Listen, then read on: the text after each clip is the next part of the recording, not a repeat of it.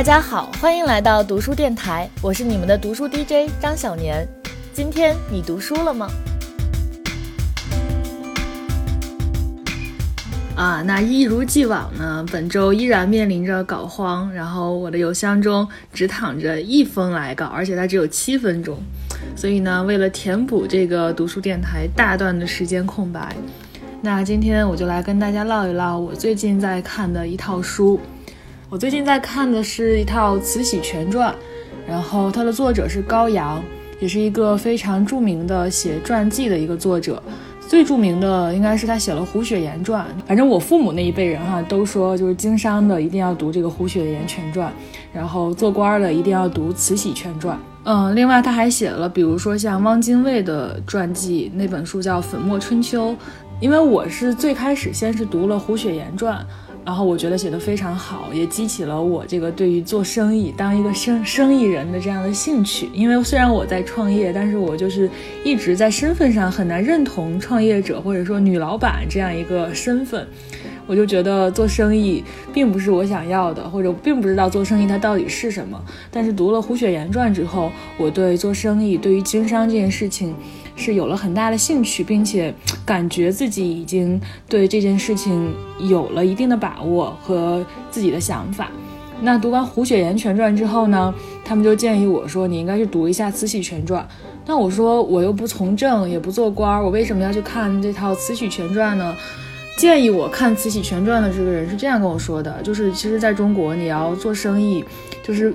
不可避免的是要跟当官的打交道的。你如果去熟谙他们的心理，去了解他们的这个思维方式，对你做生意是非常有好处的。胡雪岩他的 title 就是红顶商人嘛，相当于是有官衔的这样的一个商人，他的经商的发家之路上。最重要的几个拐点就是他抱对了几个官员的大腿，最后一直抱到左宗棠的大腿，然后成为了中国的首富。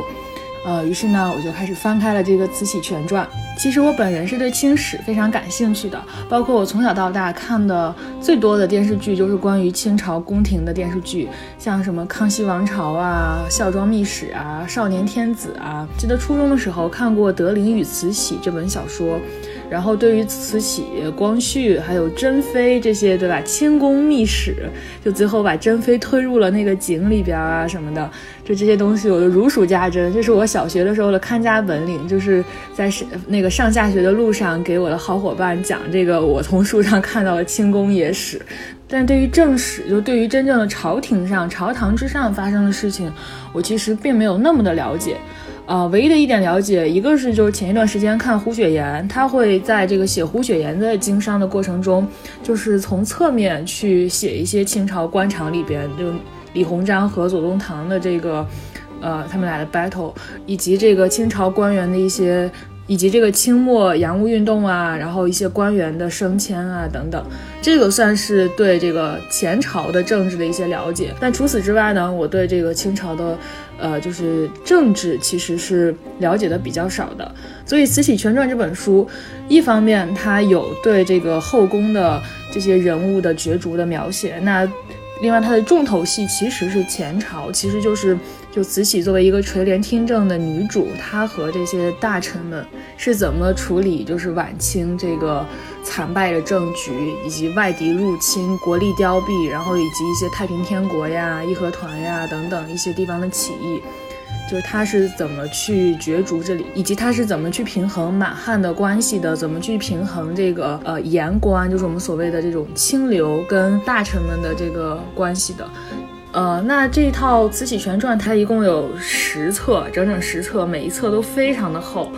是一个非常浩大的工程。我现在这前三本已经看完了，第四本正在看。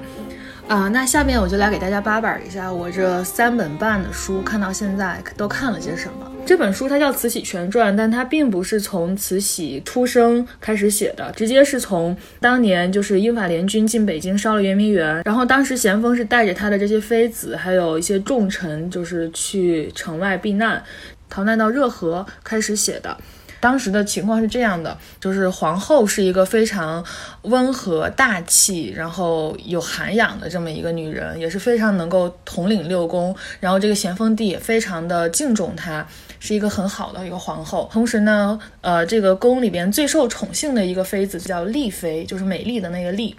呃，就是皇帝。就会经常去丽妃那儿流连忘返，但是呢，丽妃并没有给这个皇帝生儿子，丽妃生了一个女儿，这个女儿就是大格格。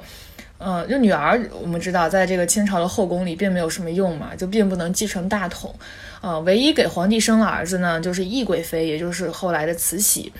呃，但是她给皇帝生的这个小阿哥，就是跟懿贵妃本人并不亲，因为懿贵妃是一个很不知道如何跟小孩子相处，很严厉，然后很寡淡的一个人，所以这个小皇子呢，就经常被抱去这个皇后的宫里边去和这个大格格玩，因为皇后很喜欢小孩子，然后皇后的性格也很好，小孩子们也很喜欢她。那这个懿贵妃看到自己的儿子跟别的女人这么亲，其实心里肯定是不舒服的嘛，但她同时呢，也知道就自己要。在这个后宫中站稳脚跟，必须要跟皇后搞好关系，而且他对这个皇后的性格也是了如指掌。他经常会利用皇后的这个宽厚仁慈的性格去帮自己办成很多事情。所以在表面上看，就是皇后跟丽妃也很好，皇后跟这个懿贵妃也很好。但是呢，这个懿贵妃跟丽妃不对付，因为懿贵妃之前在北京的时候，在圆明园的时候。懿妃才曾经是皇上最宠幸的那个人，但是后来就是懿妃生了孩子啊，年纪也大了，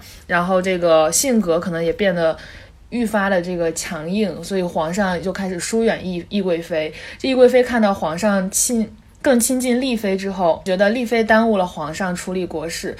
所以对丽妃非常的不满意。这就是当时后宫的一个格局。相信大家也可以看出来，我我虽然说这本书它有很讲了很多前朝的政治的事情，但就是我在看这本书的时候，仍然是对这个后宫的事情更感兴趣。就可能有可能是女生天然的八卦欲，对吧？那我接下来就长话短说。当时呢，咸丰有一个非常宠信的大臣叫做肃顺，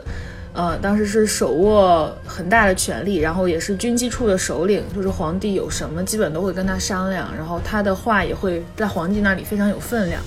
那这个肃顺呢，他就非常瞧不惯这个懿贵妃，因为懿贵妃就是会在皇帝体力不支的时候去帮皇帝批一些奏折呀，处理一些呃政务。虽然懿贵妃其实她自己也并不是特别有文化，但是就是耳濡目染嘛，然后对这个也非常感兴趣，所以就是借着帮皇帝批奏折的这个过程，了解了很多如何处理国家大事的一些技巧，自己也觉得这个手握权力的感觉非常的棒。因为大家知道，就是在古代，这个后妃掌权是非常可怕的一件事情。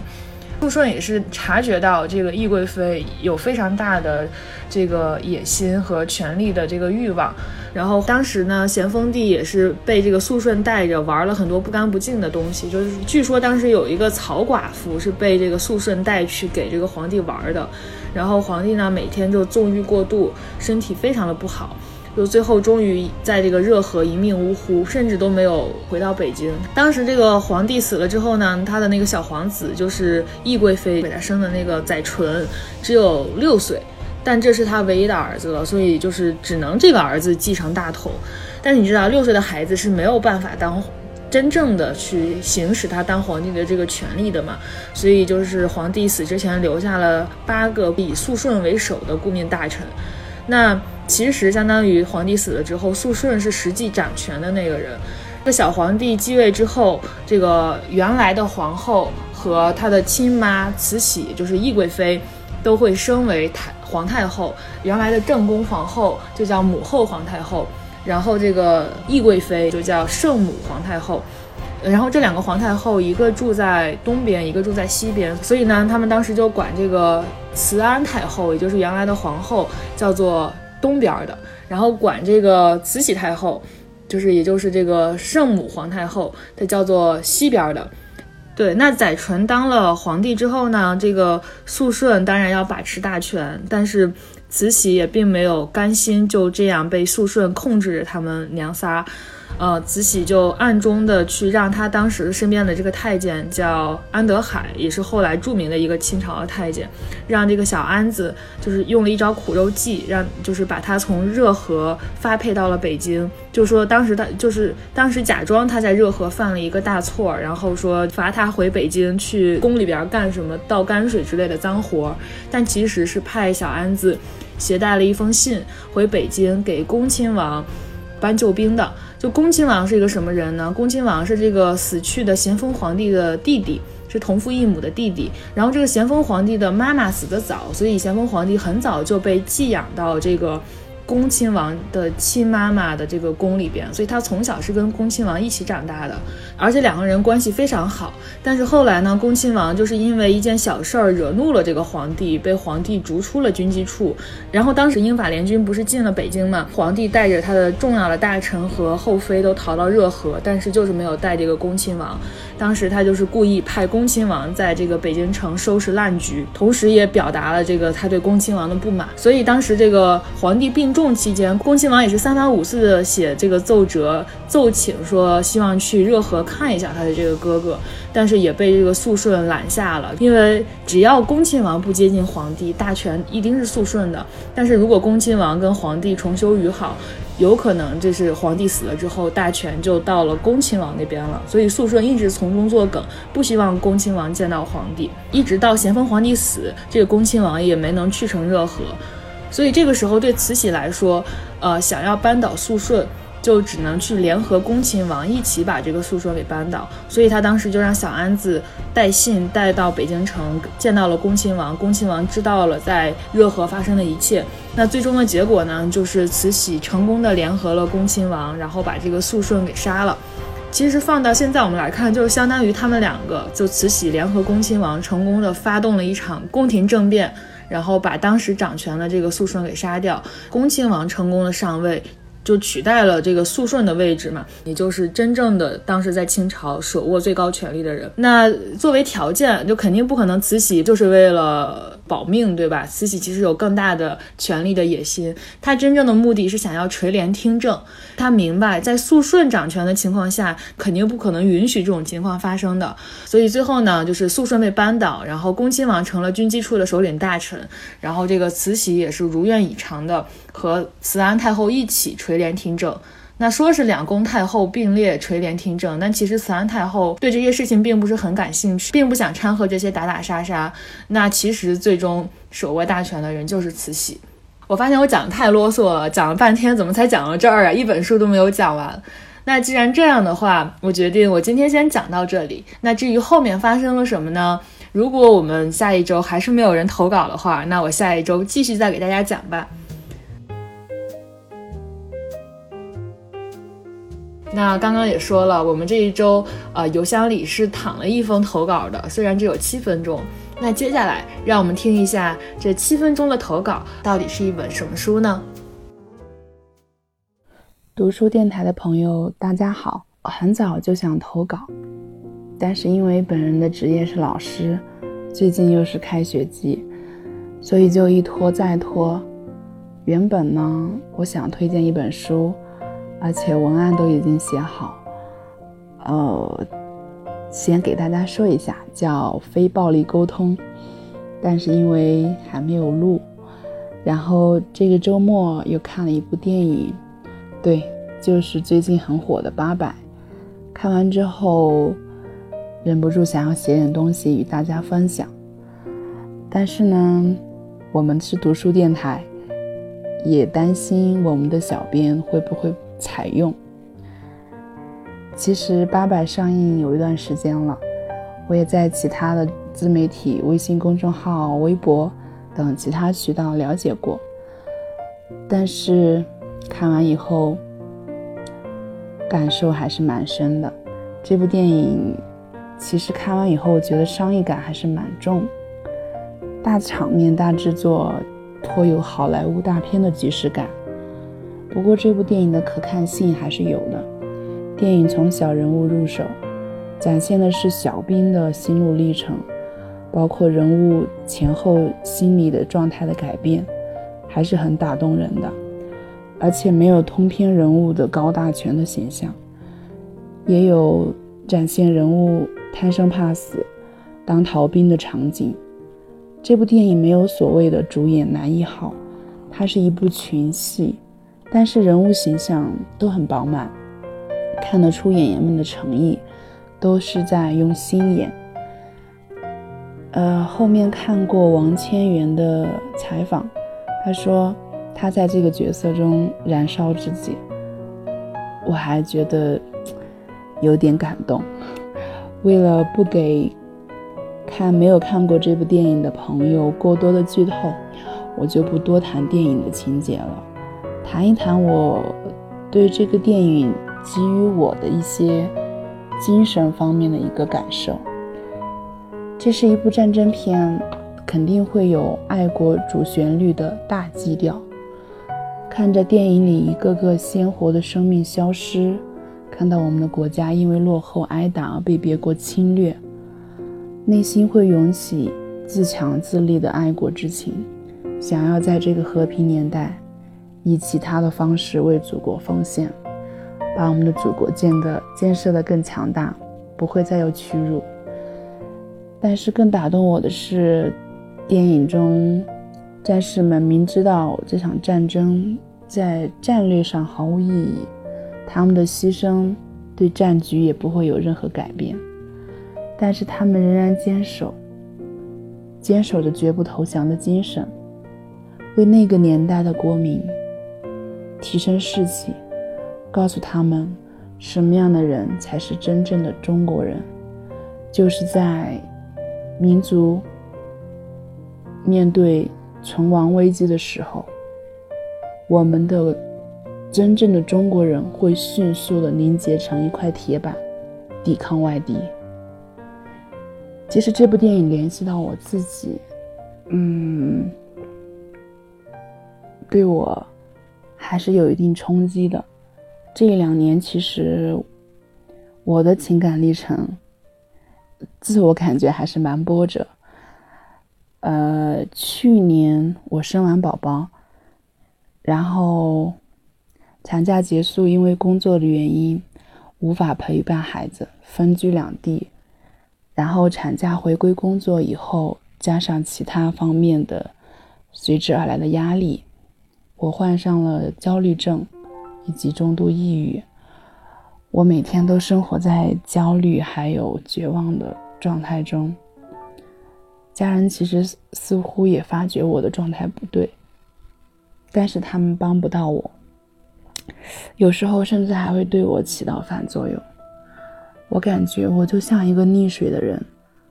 喘不上气，他们就站在岸边那样看着我。我想抓住他们，可他们都不伸手。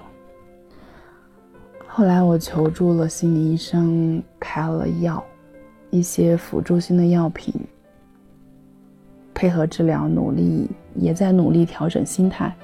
其实目前状态已经好了很多。现在回想之前的一切，其实都是我自己在思考。我知道我自己逃避不了，就像电影里。在四行仓库的士兵一样，他们知道没有援军，他们就是一座孤城。但是为了给给更多人以希望，给更多人以精神，他们还是在死扛。我是一个孩子的妈妈，我是一个女儿，我是一个妻子。如果我扛不住了，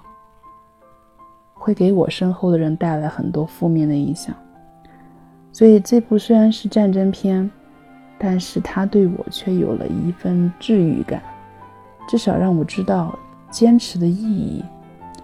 有些事儿坚持下去，总会变好。就像电影里说的：“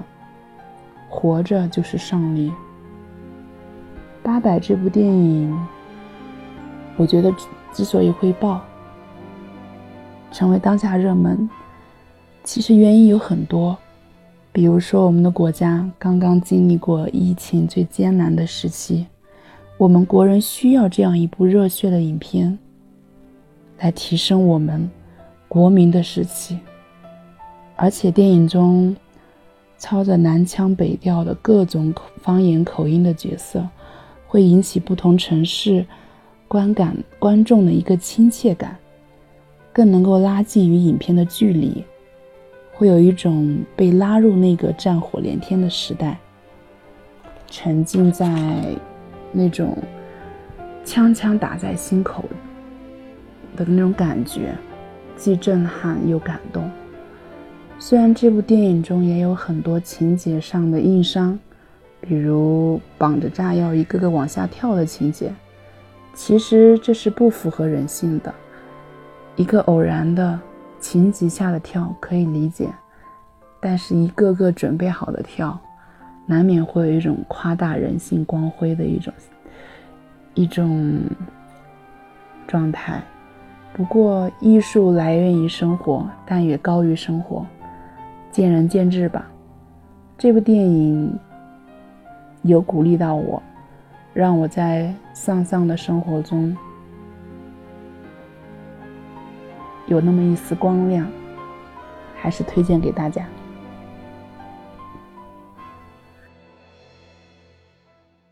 最近电影院里的好电影还挺多的。啊，我看了八百，然后还看了《假面饭店》。《假面饭店》是那个木村拓哉和长泽雅美主演的一本那个东野圭吾写的小说改编的电影。然后还看了《信条》，还看了《小妇人》，还看了《哈利波特与魔法石》。啊，最近好幸福呀！但我发现，其实这里虽然是一个读书电台，但是分享电影似乎也没有什么不可以。那以后也欢迎大家，如果看了什么好电影，不管是在院线的还是不在院线的，不管是文艺片还是商业片，不管是新电影还是老电影，那也欢迎看了电影然后有一些感悟的朋友们啦，给我们的读书电台投稿。反正我们搞荒嘛，就是来者不拒。那本期的读书电台到这里就要结束了，我是你们的读书 DJ 张小年，我们下期再见吧。